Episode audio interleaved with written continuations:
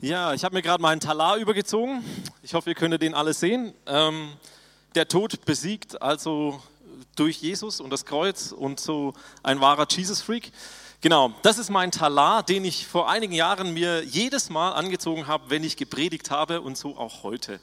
Mein Talar, mein Leben, meine Veränderung, meine Geschichte, die ich mit euch teilen möchte an diesem Tag. Und zwar ist es passiert, wir haben hier so eine schöne Zeitlinie, Zeitstrahl. 1990, da schreibe ich meinen Namen hin, weil 1990, da wurde mein Leben neu, so wie wir das gerade gesungen haben. Und ihr könnt es übrigens auch machen, so nachher in der Zeit, in der wir Gott anbeten, einfach mal da euren Namen reinschreiben, wo Gott dein Leben neu gemacht hat. Oder vielleicht, ähm, wo du gemerkt hast, es gibt einen Gott, der mich liebt und mit dem möchte ich leben. Ich wurde 1988 konfirmiert, ja, und bei dieser Konfirmation, da habe ich ganz viel Scheiße gebaut. Ähm, Im Unterricht äh, China-Böller losgelassen und der Pfarrer damals, der hätte am liebsten gehabt, dass ich nicht da bin.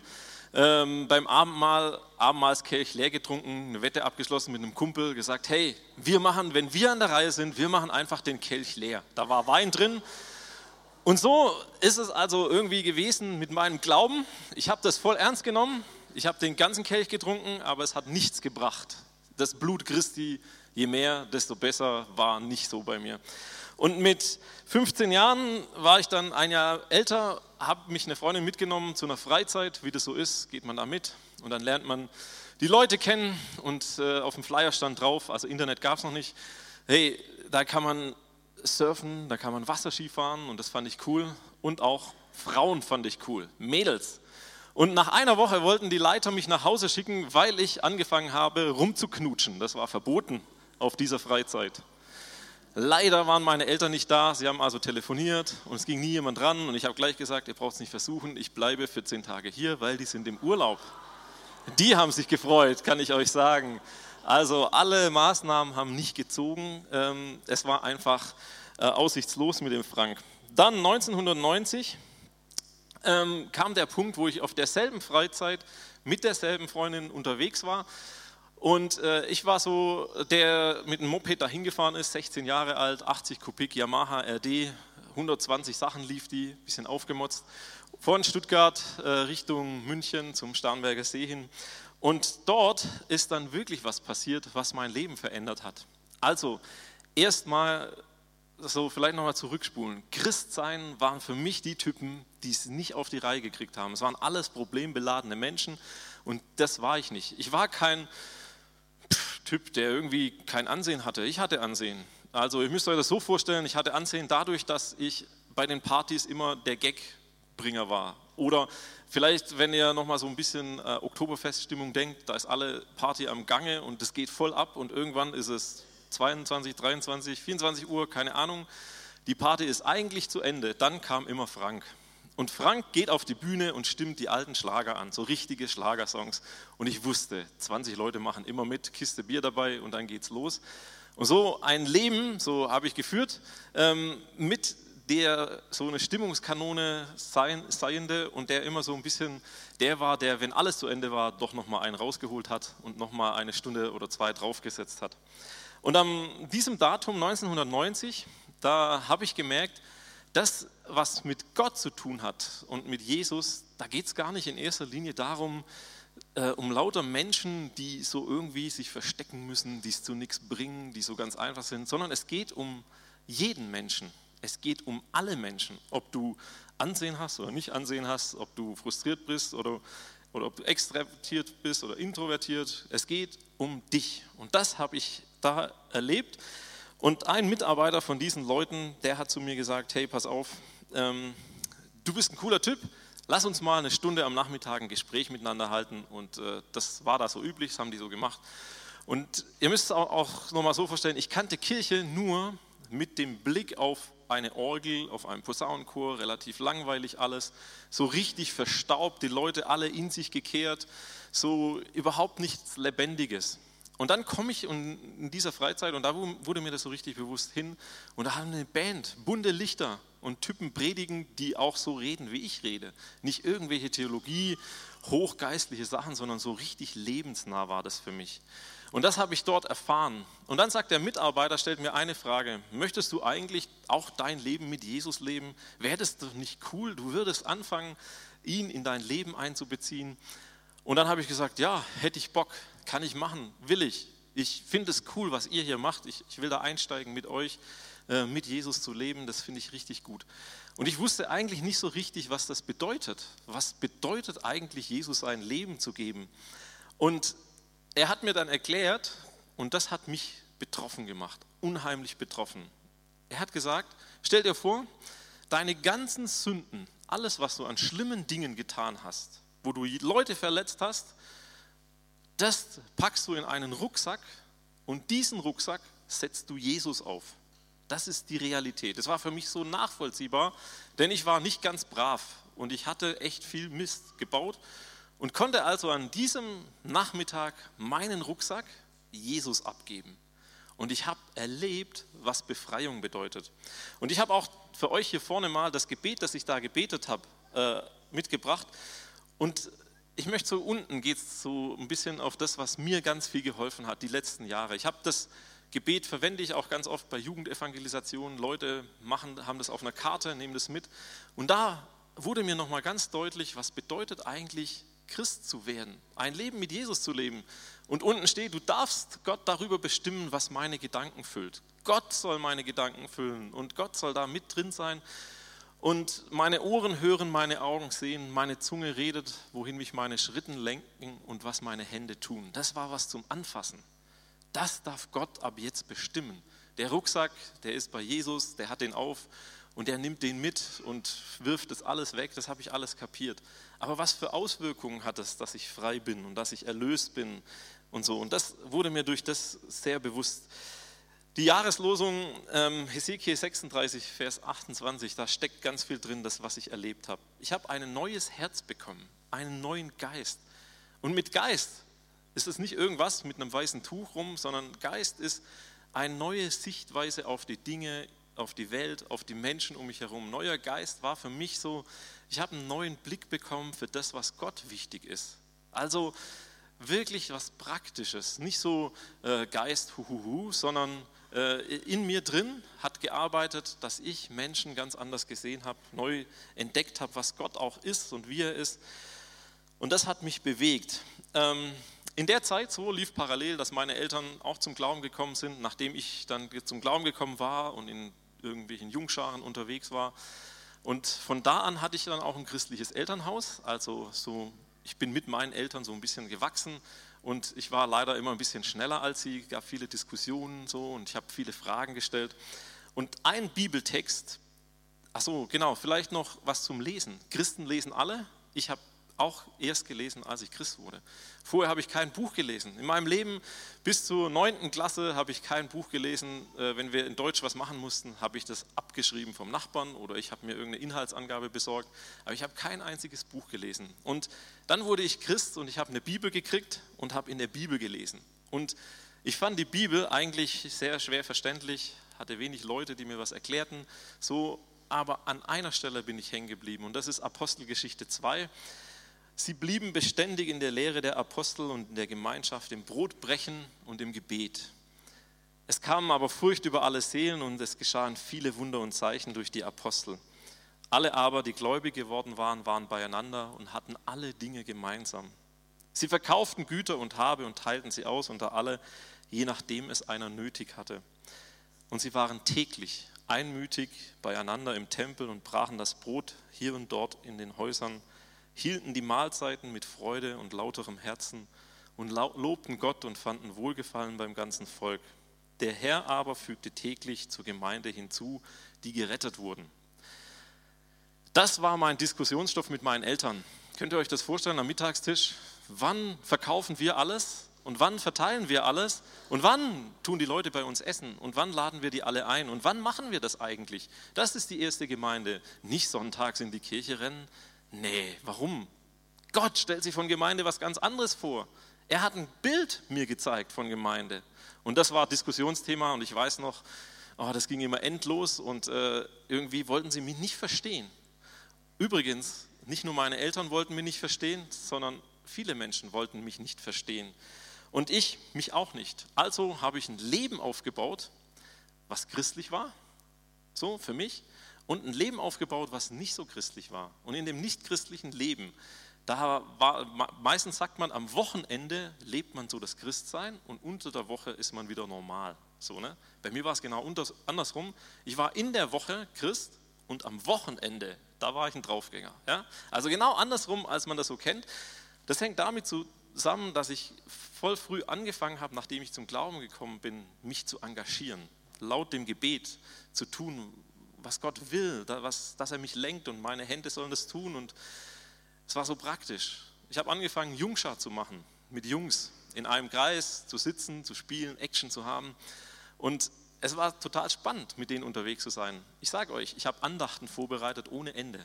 Aber ich weiß heute, das waren für mich die Andachten. Ja? Weil sonst hätte ich keine Motivation gehabt, in der Bibel zu lesen. Aber ich wusste, jeden Mittwoch war Jungschar und da wollten die eine Andacht hören. Und das war cool für mich, etwas zu tun, was mir mehr gebracht hat, vielleicht als den anderen in Bezug auf Bibellesen. Dann kam so dieses Leben am Wochenende, Party, ein bisschen unterwegs sein, ein bisschen viel trinken, ein bisschen ähm, einfach so Draufgänger sein. Einfach die Dinge machen, die andere tun, die ich gesehen habe. Und ich habe mir selber so ein Gerüst aufgebaut von diesen zwei Leben und ich war ein bisschen zufrieden damit. Ein bisschen. Und es wurde immer zufriedener, weil das war ja normal. Das habe ich ja auch so bei anderen beobachten, dass sie so leben. Also war das irgendwie normal, diese zwei Leben. Und dann äh, ist eben was passiert, was nochmal ganz neu reingesprochen hat in mein Leben, ähm, dass ich angefangen habe, darüber nachzudenken, irgendwie kann das nicht alles sein. Das, was Apostelgeschichte 2 und was mich so fasziniert hat und wo ich bewegt von bin, betroffen bin, dass das nicht mehr passiert, das musst du doch irgendwie umsetzen. Und klein, klein angefangen, immer wieder versucht, dahin zurückzukommen und mir zu sagen, hey, wie kann Gott sich repräsentieren auf dieser Erde? Da haben wir ein paar verrückte Sachen gemacht. Wir haben Flyer verteilt äh, in der Stadt und haben dann gemerkt, die Leute schmeißen unsere Flyer weg. Da stand dann drauf, Jesus liebt dich und alles Mögliche, ganz toll. Aber die Flyer, die wir verteilt haben, die landeten im Müll. Dann haben wir gesagt, wir lassen uns mal eine CD machen, die schmeißt keiner weg. Ja, also haben wir eine CD gemacht, äh, damals Jesus-CD, äh, paar Songs von Bands und wie die zum Glauben gekommen sind. Das ist hier drauf. Und noch was Zusätzliches, nämlich die Bibel, Neues Testament, dass man dann CD-ROM in den Computer rein. Und das war damals cool. Plötzlich flogen die Flyer nicht mehr rum, sondern die Leute haben das Zeug mitgenommen. Und das war so was, was uns eingefallen ist damals, solche Sachen zu machen. Ich könnte noch viele andere Sachen erzählen, die wir gemacht haben, um Menschen in die Nähe Gottes, in seine Begegnung mit ihm irgendwie auf ihn aufmerksam zu machen. Viele verrückte Dinge sind passiert. Und dann habe ich 1993 meine Frau kennengelernt, äh, jetzige Frau, meine Freundin damals. Ähm, das war auch ein spannendes Erlebnis, weil 93 ganz viel passiert ist. Ich wurde berufen zu einer Kinderfreizeit als Leiter, so Verantwortung zu tragen für viele Kinder, auch geistliche Verantwortung. Und da waren dann die Freizeiten und an den Wochenenden der Freizeiten war ich nicht betrunken. Ja, das war so für mich auch ein neues Lebensgefühl, es geht auch ohne. Und es war etwas, was mich herausgefordert hat, immer in meinem Glauben, diesen Dienst zu tun. Ich finde es so gut, dass Gott mich da in sowas reingeführt hat, denn durch nur Bibellesen oder nur so Freizeiten oder so, Gemeinde gab es nicht, also oder war nicht so relevant für mich, äh, wäre ich wahrscheinlich im Glauben nicht weitergekommen oder in der Beziehung mit Jesus weitergekommen. Dann hab ich, äh, haben wir ein paar Sachen gemacht, die große Auswirkungen hatten für damals, für unseren Ort. Da kamen viele Leute und es war alles schön. Und an einem Abend, da sagt ein Jungschaler zu mir, Frank, hey, du machst coole Andachten und das, was du predigst, das ist auch richtig gut. Hey, aber das, was du am Wochenende treibst, am Wochenende treibst, das passt nicht zu dir. Und da hat mir das so ein bisschen Klick gemacht. Es muss sich was verändern. Wenn meine jungen Leute merken, dass das, was ich in der Woche rede und lebe, nicht zu dem passt, was am Wochenende so läuft. 96 ist es dann. 96 zieht Katrin bei mir ein, unverheiratet, eine Wohnung gemietet, alles ging vorwärts. Und dann passierte eigentlich der berührendste Moment in meinem Leben. Und wie ich dann nach diesem Moment 1996 beim Christewell nach Hause komme, erzählt Katrin, wie sie mich erlebt hat. Ja, also wie gesagt, ich bin bei Frank eingezogen. Das fanden nicht alle so lustig. Ich kam aus einem total christlichen Elternhaus, aus einem ganz kleinen Dorf. Wir haben immer wieder gehört, dass es nicht so gut ist, was wir da machen, aber das hat uns nicht so sehr gestört. Und ähm, ich habe angefangen zu studieren, deswegen konnte ich nicht mit aufs Christival. Und ähm, dann kam Frank zurück. Man hatte damals ja kein Handy, also konnte er mir nicht irgendwelche Zwischenstände geben vom Christival. Und nach vier Tagen kommt er zurück und sagt so, Katrin, alles hat sich geändert. Ich habe die Jesus Freaks kennengelernt. Endlich Menschen, die so sind wie ich. Endlich Menschen, die so denken wie wir. Die, die sind so, so krass unterwegs mit Jesus und die haben so eine Beziehung und sowas habe ich noch nie erlebt und das will ich jetzt auch und ich bin jetzt auch ein Jesus Freak und ähm, ich ziehe aus, wir können nicht mehr zusammen wohnen, wir können keinen Sex mehr haben. Ähm, es wird sich alles ändern. Wir machen einen Hauskreis auf, wir machen eine Freak-Gruppe auf. Ähm, ich glaube, ich muss in Vollzeitdienst. Ähm, ja, so, ich dachte so, okay, gut, er war vier Tage weg, was ist mit ihm passiert? Bisher hat er nie Drogen genommen, ist ihm das jetzt hier passiert oder warum ist er so völlig anders? Ähm, und wie wahrscheinlich oft zu Omas auch sagen, habe ich mir so im Kopf ein bisschen gedacht, naja, lass ihn mal runterkommen, in ein, zwei Wochen ist vielleicht alles wieder ein bisschen normal und dann können wir wieder einfach so weitermachen wie bisher. Und ähm, ich musste dann aber feststellen, dass Frank irgendwie nicht mehr normal wurde und ähm, dass, dass er sich echt total verändert hatte und dass er wirklich so ein richtig krasses Herz hatte für, für das, was er mir erzählt hatte. Und wir sind dann zu den Freaks gefahren nach Stuttgart. Das war so die nächste nahe Jesus Freak Gruppe. Und es war für mich wirklich so ein Kulturschock, weil da waren auf einmal Punks, Transvestiten, Drogenabhängige und und die haben Gott angebetet, die haben Lieder gesungen mit einer Inbrunst und mit einer Leidenschaft, mit der Ratte auf der Schulter. Das war echt das war für mich so, so, so krass. Und dann sind wir aufs Freakstock gefahren, das ist so das, das Festival der Jesus Freaks. Und da waren dann die ganzen, ganzen Menschen, ganz viele aus Hamburg, die so vom Strich und vom Kiez kamen. Und die haben von Jesus erzählt und die haben Lobpreis gemacht. Sowas habe ich echt vorher nie erlebt. Ich stand da, ich konnte echt nur noch heulen, weil das war so, so bewegend, einfach Lobpreis zu erleben von Menschen, die so, so mit dem Herz dabei waren. Und ähm, ja, das war für mich so ein ganz einschneidendes Erlebnis. Deswegen habe ich dann mein Datum ein bisschen später gesetzt auf dem Zeitstrahl. Aber das Allerkrasseste war und ist für mich bis heute einfach zu sehen, auch ähm, an Frank, an mir auch, aber speziell an Frank, wie, wie lebensverändernd Jesus sein kann, wie krass sich alles geändert hat. Unsere Beziehung hat sich völlig verändert. Ich habe die ersten drei Jahre eigentlich jeden Tag mir überlegt, warum ich mit Frank zusammen bin, weil, weil ich eigentlich dachte immer so, der behandelt mich so oft wie den letzten Dreck und ich war eigentlich oft nur die Chauffeurin, habe äh, das Auto sauber gemacht, wenn er es vollgekotzt hat und habe echt Sachen gemacht, wo ich denke, das war total, ja, das war schon echt eine krasse Zeit. Ähm, aber irgendwie habe ich immer das Gefühl gehabt, irgendwie ist es, ist es gut, dass wir zusammen sind. Und ähm, wir haben danach echt viele, viele schöne Sachen erlebt und dafür bin ich Gott sehr, sehr dankbar. Dankeschön. Ja, ähm, es geht ja dann irgendwie weiter und ich komme nochmal zur Apostelgeschichte zurück. Dort am Christewell wurden wir eingeladen, nach vorne zu gehen. So wie wir auch heute hier einladen, dass du dein Leben Jesus geben kannst. Wo ein Neustart beginnt. Und wir sind nach vorne gegangen und dann war aber die zweite Frage, und das war die Frage, die mich beschäftigt hat, hey, wer hat voll Bock für Jesus was in Deutschland zu machen? Wer will irgendwie das verändern? Man hat da auch also so gesprochen, wer hat Bock für Jesus was in Deutschland zu machen? Und dann bin ich vorgegangen und mit mir eben die ganze Gang, die ich da mitgeschleppt hat. So 30, 40 Jugendliche aus einem Dorf mit 8000 Einwohnern wollten was für Jesus machen. Und das war der ausschlaggebende Punkt zu sagen, jetzt gründen wir Gemeinde und wir werden Jesus Freaks. Und wir, haben, wir sind aus der Kirche, aus dem CVM-Haus rausgeflogen, weil Leute da waren, die geraucht haben und die Bier mitgebracht haben. Und die Kirche hat uns dann die Tür geöffnet und hat gesagt, bei uns könnt ihr Gottesdienste feiern. Ein abgefuckter Keller, so richtig gewölbemäßig, feucht. Die, das Schlagzeug hatte immer einen Schimmel, ähm, weil es einfach kalt war. Aber wir sind da gehockt und haben dort unsere Gottesdienste Freitagabends gefeiert und Leute sind zum Glauben gekommen. Wir haben Dinge erlebt, weil sie wirklich eine authentische Beziehung zwischen Mensch und Gott erlebt haben. Durch uns, durch viele andere. Und ich habe angefangen auch in meinen Jungschar-Gruppen, müsst ihr euch vorstellen, die sitzen da alle, hören die Andacht und in jeder Andacht habe ich eingeladen, wenn du heute dein Leben Jesus geben willst, dann tu das. Und ich habe das so lange gemacht, bis alle sich bekehrt haben. Das weiß ich noch ganz genau, als der Letzte dann gesagt hat, so, und ich gehe jetzt mit Jesus, dann habe ich aufgehört, das zu machen. Dann haben wir eben angefangen, Glaubensgrundkurse zu gründen und lauter solche Sachen, die ganz verrückt waren.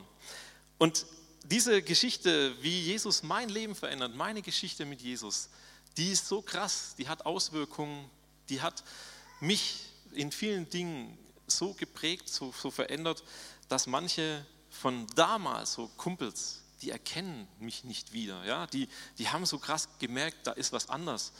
Keiner hat gesagt, das ist schlecht.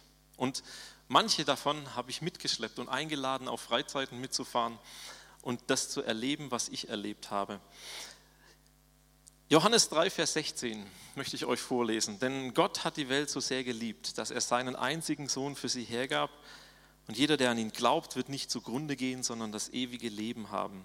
Gott hat nämlich seinen Sohn, Jesus, nicht zu den Menschen gesandt, um über sie Gericht zu halten, sondern um sie zu erretten. Und der radikale Lebenswandel in mir war dieses, Gott will retten. Er will mich retten vor all dem, was mir angetan wurde, was ich anderen angetan habe. Und er will mich retten und er will dich retten. Er will dich rausziehen hinein in ein neues Leben. Ich weiß nicht, ich war sehr geprägt von einem langweiligen Leben. Es war langweilig ohne Gott. Und mit Gott wurde es plötzlich interessant. Und ich habe gemerkt, was es bedeutet, wenn man betet und Gott antwortet. Wenn man mutig ist und sagt, hey Gott, wir brauchen zum Beispiel irgendwie einen Bauwagen, dass wir einen Bauwagen geschenkt kriegen. Wir haben das getan. Und wir haben erlebt, dass auch Apostelgeschichte Realität wird, dass das wahr wird, wenn wir teilen, wenn wir miteinander uns treffen und das täglich machen, dass da richtig krass was abgehen kann. Das haben wir erlebt. Und ich damals war das so schön und es ist heute noch richtig schön, das zu erleben, auch hier, was hier passiert, wo Menschen aufbrechen. Ist jemand in Christus, so ist eine neue Kreatur. Das Alte ist vergangen und das Neue ist geworden. In meinem Leben kann ich sagen, Betroffenheit hat mich immer weitergebracht. Betroffenheit ist die Grundvoraussetzung gewesen für Veränderungen in meinem Leben. Ob das war, dass ich betroffen war, dass so viele Menschen Jesus nicht kennen, 1996, und dass ich gemerkt habe, es muss noch mehr geben als langweilige Kirchen, es muss spannende Kirchen geben. Ich war so betroffen, dass nur ich Jesus kannte, so dachte ich damals, und ihn richtig kannte, und die anderen, die waren alle so langweilig. Und ich wollte das so reinbringen und wollte die Welt verändern und mein Dorf verändern und mein Umfeld verändern. Und habe gemerkt, wie das Frucht getragen hat. Und das war so, oder das ist so herrlich, das zu sehen, was Gott da getan hat in meinem Leben, in dem Leben von anderen. Und ich habe gesagt, Betroffenheit. Ich weiß nicht, wie ihr die Filme gerade alle wahrgenommen habt. Wart ihr betroffen bei manchen Filmen, weil ihr euch erinnert habt an etwas? Ich möchte euch gleich einen Film zeigen. Das ist der Film, der nochmal ganz deutlich macht, wie wertvoll du bist, so wie du jetzt gerade hier in dieser Kirchenbank sitzt. Wie wertvoll du bist und was Gott für dich gegeben hat. Und das gucken wir uns an in einem Film, der das richtig gut verdeutlicht.